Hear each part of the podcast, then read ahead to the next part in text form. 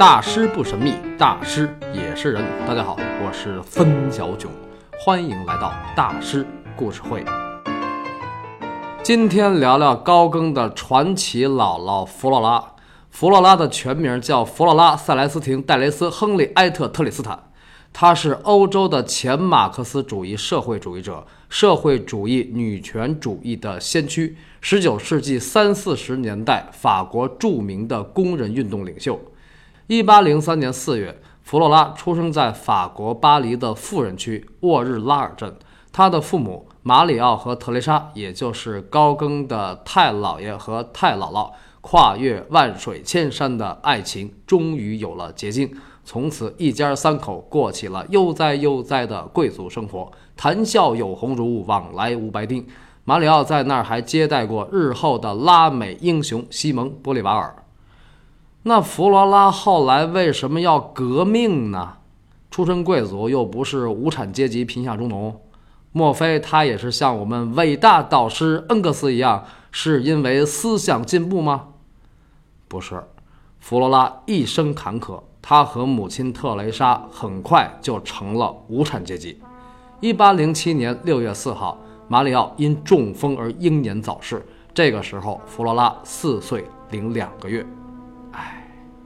幼年丧父啊，然后一八零八年，他和母亲特蕾莎被法国政府赶出了沃日拉尔镇。怎么着呀？强拆啊？强拆倒没有，当时法国政府的理由是非法婚姻，没有遗产继承权。因为马里奥跟特蕾莎的婚礼是在西班牙由一个法国流亡神父主持的，所以婚姻不被法国法律承认。所以弗罗拉的身份是私生女。而且马里奥也没有立下遗嘱，是啊，事发突然啊，谁也想不到自己一下就没了，对吧？嗯，但是总之这房子你们不能再住了。这个当时的法国政府也是够缺德的哈，欺负老百姓啊，人家孤儿寡母的。其实呢，真正的原因根本不是这些，真正的原因是1808年爆发了法西战争，法国政府因为马里奥的敌国军人经历而驱逐了他的家属。马里奥来法国之前不是西班牙的海军上校吗？所以呢，特蕾莎母女就被赶到了巴黎的贫民窟。因为穷，弗罗拉很小就出来当童工，在一个石印雕刻的印刷作坊里工作。到了十五岁，弗罗拉已经是个楚楚动人、惊艳照人的美女。你想啊，她那个出身、那个血统，父母就是帅哥美女，又是贵族血统。西班牙、法国、秘鲁的混血儿，西班牙的热烈奔放，法国的浪漫，加上秘鲁印加人的原始神秘，这都不是一个漂亮可以形容啊。这样呢，他就受到了老板的热烈追求。老板是一个来自于波尔多的中年油腻大叔，叫安德烈·萨扎尔，也翻译成安德烈·沙萨尔。这个大叔爱上弗罗拉很正常，漂亮啊，老牛啃嫩草。弗罗拉和母亲特蕾莎当时一心想的就是如何脱贫，所以特蕾莎极力促成这门婚事。所以呢，十五岁，弗罗拉就和萨扎尔结婚了。萨扎尔就是高更的姥爷。有的说萨扎尔是个葡萄酒商，来自于波尔多嘛，拉菲酒庄啊。还有的说这个萨扎尔是个雕刻家啊，因为高更的雕塑做得很好，这个天赋是遗传了他的姥爷。我多方考证，萨扎尔就是个会雕刻手艺的作坊主，绝对不是什么雕刻家、艺术家。弗洛拉虽然成功脱贫，做了老板娘，但是一个十五岁的女孩怎么可能懂得爱情呢？所以这个婚姻不太可能幸福。结婚十年，弗洛拉生了三个孩子，两个夭折，只有大女儿活了下来。这个女儿就是日后高更的母亲。阿琳娜·玛丽也翻译成阿琳·玛丽。后来弗洛拉又怀孕了，但是有一天她突然带着阿琳娜离家出走，这是干什么呀？因为当时法国不能离婚，那为什么要离婚呢？是有小三儿了，男小三儿还是女小三儿？都不是，因为性格不合。最重要的是，弗洛拉已经成熟了，她知道自己根本不爱这个男人。虽然很多资料上都说萨扎尔占有欲特别强，控制欲强，是个老渣男，但是客观的说，渣男是后来的事儿。在弗洛拉二十多岁的时候，两个人主要是性格不合。你想啊，弗洛拉那样的基因，法国、西班牙、秘鲁的混血，又是贵族出身，外表上弗洛拉既漂亮又风情，但实际上她的性格非常烈性、高傲、狂放不羁、桀骜不驯。他的性格深处有着非常刚猛的东西。当然，这一点后来也遗传给了高更。那萨扎尔呢，就是一小土豪，而且岁数也大了，进入中年危机了。那他一天到晚看着这么个美女小媳妇儿，心里可就不踏实了。有事儿没事儿就在那儿瞎嘀咕，别哪天我这个漂亮小媳妇儿跟哪个小鲜肉跑了，是吧？其实他就是罩不住了。萨扎尔希望弗洛拉每天踏实的待在家里就好，但是弗洛拉这种贵族出身的人喜欢社交，喜欢社会活动，所以俩人就老吵架。吵起架来，这两个人说什么可就不一定了。每次吵架，弗洛拉看着丈夫那种疑神疑鬼的小样，就充满鄙视，因为她真的不是丈夫想象的那种放荡女人。虽然身为美女，外表看起来既热情又风情，但是她确实不好色。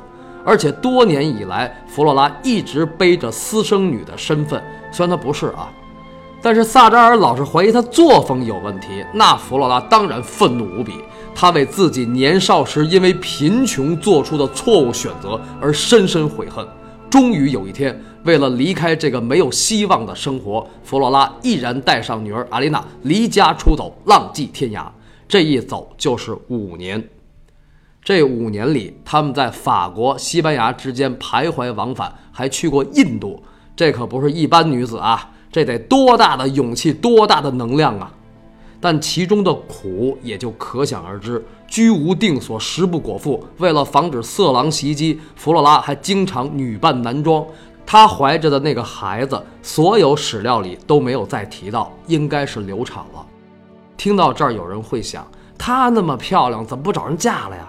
是啊，弗洛拉肯定也这么想过，这不是没有遇到合适的吗？最重要的是，每个人都有属于自己的生命轨迹。弗洛拉作为一名孕妇，都敢带着孩子浪迹天涯，她会觉得自己一生的归宿是再找个男人嫁了吗？但是老这样也不是个事儿啊，多苦啊！对，所以有时候我们真的要相信命运。二十九岁那年，弗洛拉在巴黎的一个小餐馆里遇见了一个当海员的朋友。那个朋友问他：“哎，你不是姓特里斯坦·莫斯科索吗？那你在秘鲁有亲戚吗？我去过秘鲁很多次。”我认识当地的一位高官，莫斯科索家族的唐皮奥先生。这唐什么什么的啊，一听就是西班牙后裔，唐吉诃德嘛，对吧？这个唐呢，是西班牙对贵族男性的尊称，是老爷或者先生的意思。所以这个唐皮奥实际的名字就叫皮奥，也翻译成标奥，唐标奥。上期呢，有一个网友纠正我一个读音，说堂吉诃德应该念堂吉诃德，还给我写了拼音。首先呢，我非常感谢这位朋友，听得非常细啊。呃，但是呢，我没有念错，堂吉诃德和堂吉诃德是音译的两种念法。我念的是木字旁加可的科，不是言字旁加可的呵。音译嘛，怎么好听就怎么念嘛。我一直觉得念堂吉诃德很别扭，就跟这个唐彪傲一样。还有呢，高更的母系家族姓莫斯科索，也翻译成莫斯塔索。我个人感觉还是念莫斯科索好听一点。所以唐皮奥的全名应该是唐皮奥特里斯坦莫斯科索。那么他跟弗罗拉的父亲是什么关系呢？弗罗拉的父亲叫唐马里奥特里斯坦莫斯科索。嗯，这位唐皮奥是唐马里奥的亲哥哥，也就是说他是弗罗拉的亲大爷，就是唐大爷。这简直是生命曙光啊！于是这个弗洛拉就试着给这位唐大爷写了一封信，大意是说：“您是我在这个世界上唯一的亲人，母亲特蕾莎去世的时候嘱咐我一定要找到您。”这个弗洛拉本来就是想试试，没想到几个月以后居然收到了回信，而且还有一张船票。一八三三年四月，弗洛拉在三十岁生日那天乘坐墨西哥人号轮船前往秘鲁。到达首都利马后，弗罗拉受到了全家族亲戚的热烈欢迎，他顿时感到春光无限。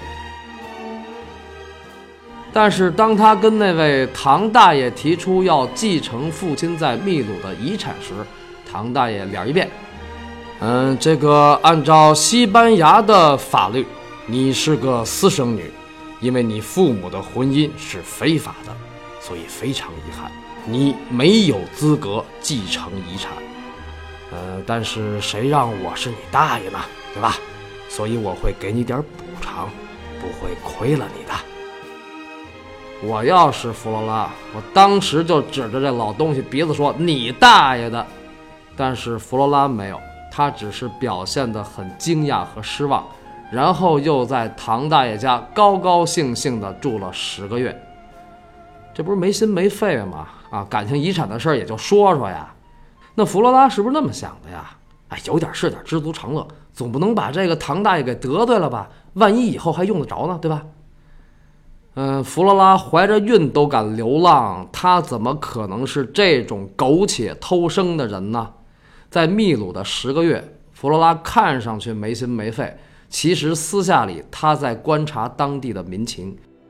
一八三三年的秘鲁刚独立十二年，西班牙殖民时期的气息还未全部消散，压迫和歧视还随处可见。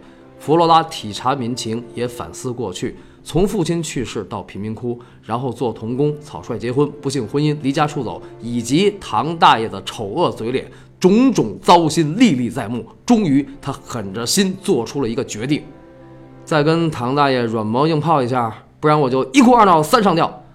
弗罗拉这种高贵坚韧的美女，怎么可能这样不顾廉耻的开撕呢？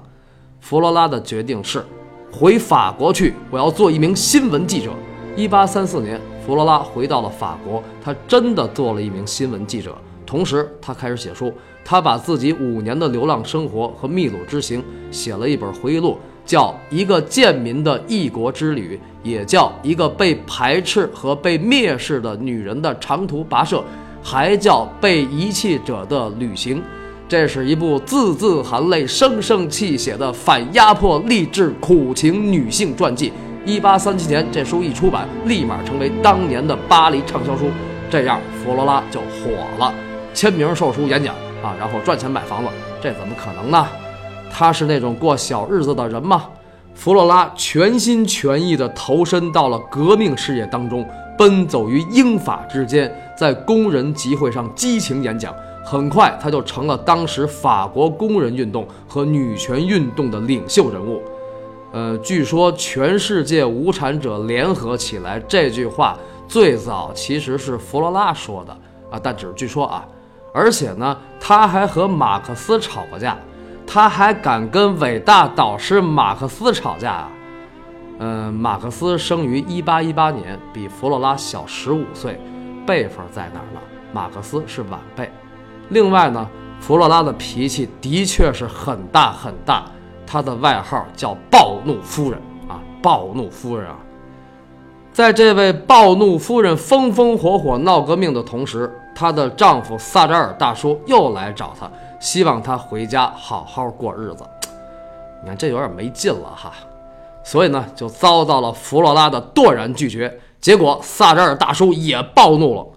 嗯，不应该说是恼羞成怒，他居然向弗洛拉开枪，而且还是从背后打的，这就太狗血、太渣男了啊！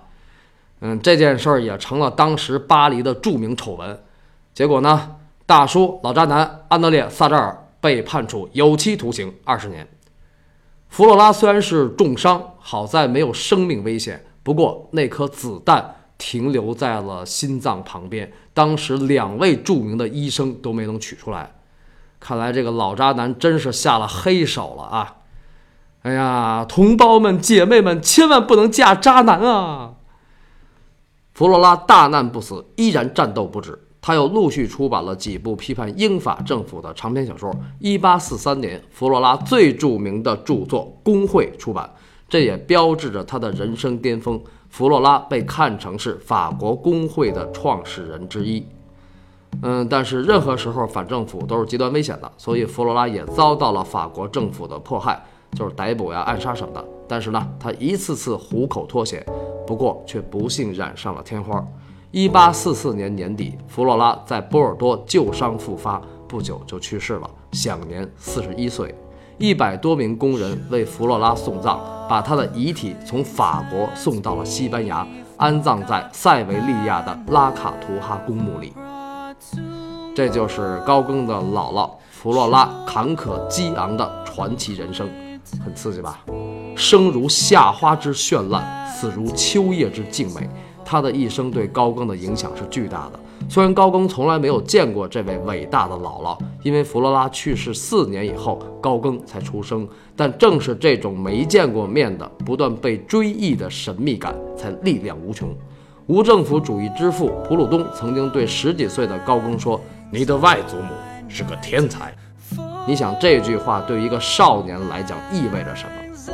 荣耀、勇气、力量、人生格局。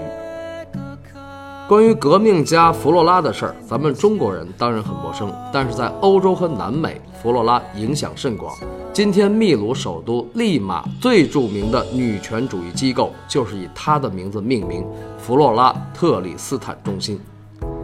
大家听到这儿有没有种感觉啊？就是高更大师其实是个红三代。现在两岸三地很多艺术圈、演艺圈的明星，他们的爷爷奶奶、姥姥姥爷当年都是参加过革命的。从革命到艺术，为什么会有这样一个规律呢？这个事儿大家可以思考一下。高更大师有个革命家的姥姥，那有没有个革命家的母亲呢？没有，高更的母亲没有革命。虽然同样是美女，同样命运坎坷，阿丽娜的性格不像她妈啊，暴怒夫人。阿丽娜是个淑女，但她是一个坚韧高贵的伟大母亲，她给了高更作为一个人最重要的正能量。下周三晚六点，孙小炯将在喜马拉雅大师故事会为您讲述高更的童年成长和他眼中的完美母亲——铿锵玫瑰阿丽娜，敬请收听。